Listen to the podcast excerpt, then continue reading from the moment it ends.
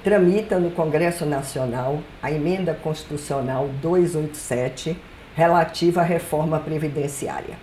Este projeto de emenda vai na contramão das conquistas que foram inscritas na Constituição de 88.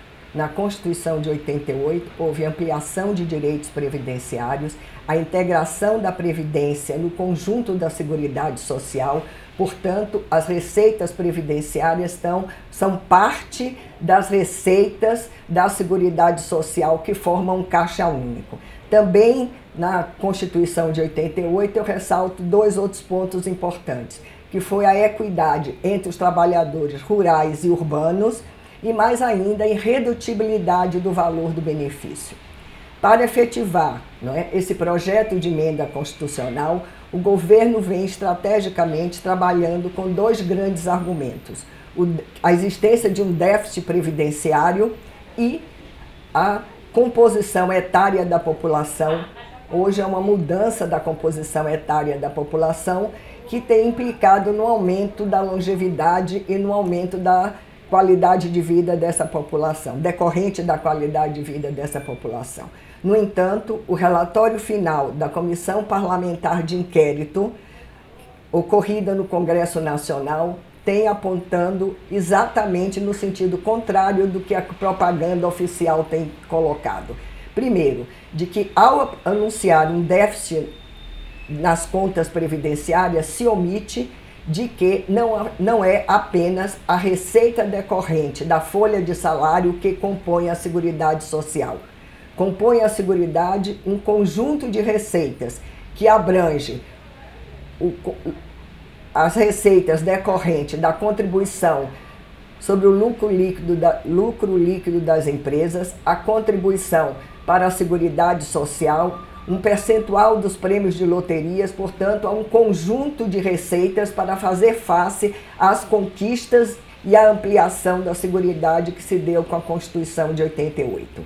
No entanto, não é, é preciso dizer que a, a própria Comissão Parlamentar de Inquérito aponta é, momentos, é, aponta questões extremamente importantes. Primeiro, não é, de que há não é, uma renúncia de receita para a Seguridade Social da ordem de 271 bilhões. Por outro lado, nós temos um índice, um, um quantitativo é, de sonegação histórico que significa 450 bilhões. E destes 450 bilhões, nós temos 124 bilhões que dizem respeito à sonegação, não é, ao débito da, dos bancos, que hoje é o setor da economia que tem auferido os maiores lucros. Portanto, não existe nenhuma justificativa para que o governo não possa cobrar não é, desses devedores a receita sonegada. Por último, é importante dizer de que ao aumentar o percentual da desvinculação das receitas da União para livre provimento de 20% para 30%, o governo faz retira, né?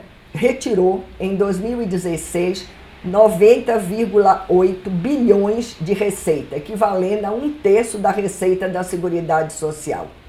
Um outro ponto extremamente importante é que foi a conclusão da, da CPI, é de que, ao contrário, existe saldo positivo nas contas da Seguridade Social. E que em 10 anos, de 2005 a 2015, essas receitas da Seguridade deram um saldo médio positivo de 20 bilhões. Né? Portanto, não existe, é uma falácia argumentar que a reforma precisa ser feita porque existe um déficit nas contas da Seguridade Social.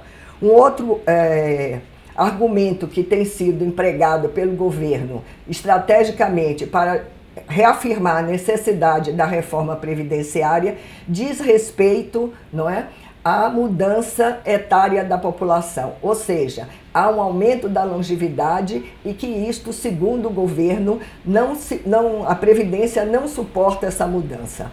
No entanto, não é colocado não é, as questões conjunturais atuais que dizem respeito ao quadro recessivo, onde nós temos só em 2014 uma queda da atividade produtiva da indústria da ordem de 14%, os setores de serviços tiveram uma queda de 9%, um aumento da informalidade que tem é, evitado, não é?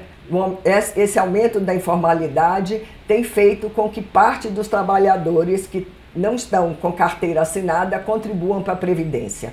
Portanto, é importante ainda dizermos que a, a, a Previdência e a Seguridade Social, para que elas possam, de fato, responder a todas as necessidades hoje decorrentes da proteção ao trabalho e também da necessidade de reprodução social, é preciso sim a retomada do processo de desenvolvimento econômico do país e que o Brasil enfrente as desigualdades. Essas desigualdades que estão apontadas no índice Gini, onde o Brasil compõe o quadro das 10 é, nações mais desiguais da América Latina. À frente do Brasil está o Haiti, a Colômbia e o Paraguai. E mais ainda, o IDH brasileiro também, não é? Nós compomos um ranking onde ocupamos o lugar do 79º lugar. Ou seja, só é possível termos uma seguridade social que responda às necessidades do, da população brasileira se enfrentarmos as desigualdades, se enfrentarmos não é, a retomada do processo de desenvolvimento. E é importante dizer que hoje né? O Brasil tem, em relação à América Latina, um dos mais altos índices não é? de proteção à, à, à terceira idade. Ou seja, a população idosa brasileira está na ordem de ter uma proteção. 80, 83% dessa população tem cobertura de algum benefício diferentemente né, de outros países da América Latina. E eu não tenho dúvida de que o processo que está em curso, não é? de desmonte da Previdência e não só da Previdência, porque está sendo afetada toda a Seguridade Social, está sendo afetada a saúde, está sendo afetada a assistência, portanto, o que está em risco é, sem dúvida alguma, toda a proteção social brasileira. Então, nós vamos correr o risco de termos uma gera gerações futuras não ter nenhuma proteção social, porque essa previdência, a, a seguridade não se sustentará se não revertermos o quadro de desenvolvimento econômico.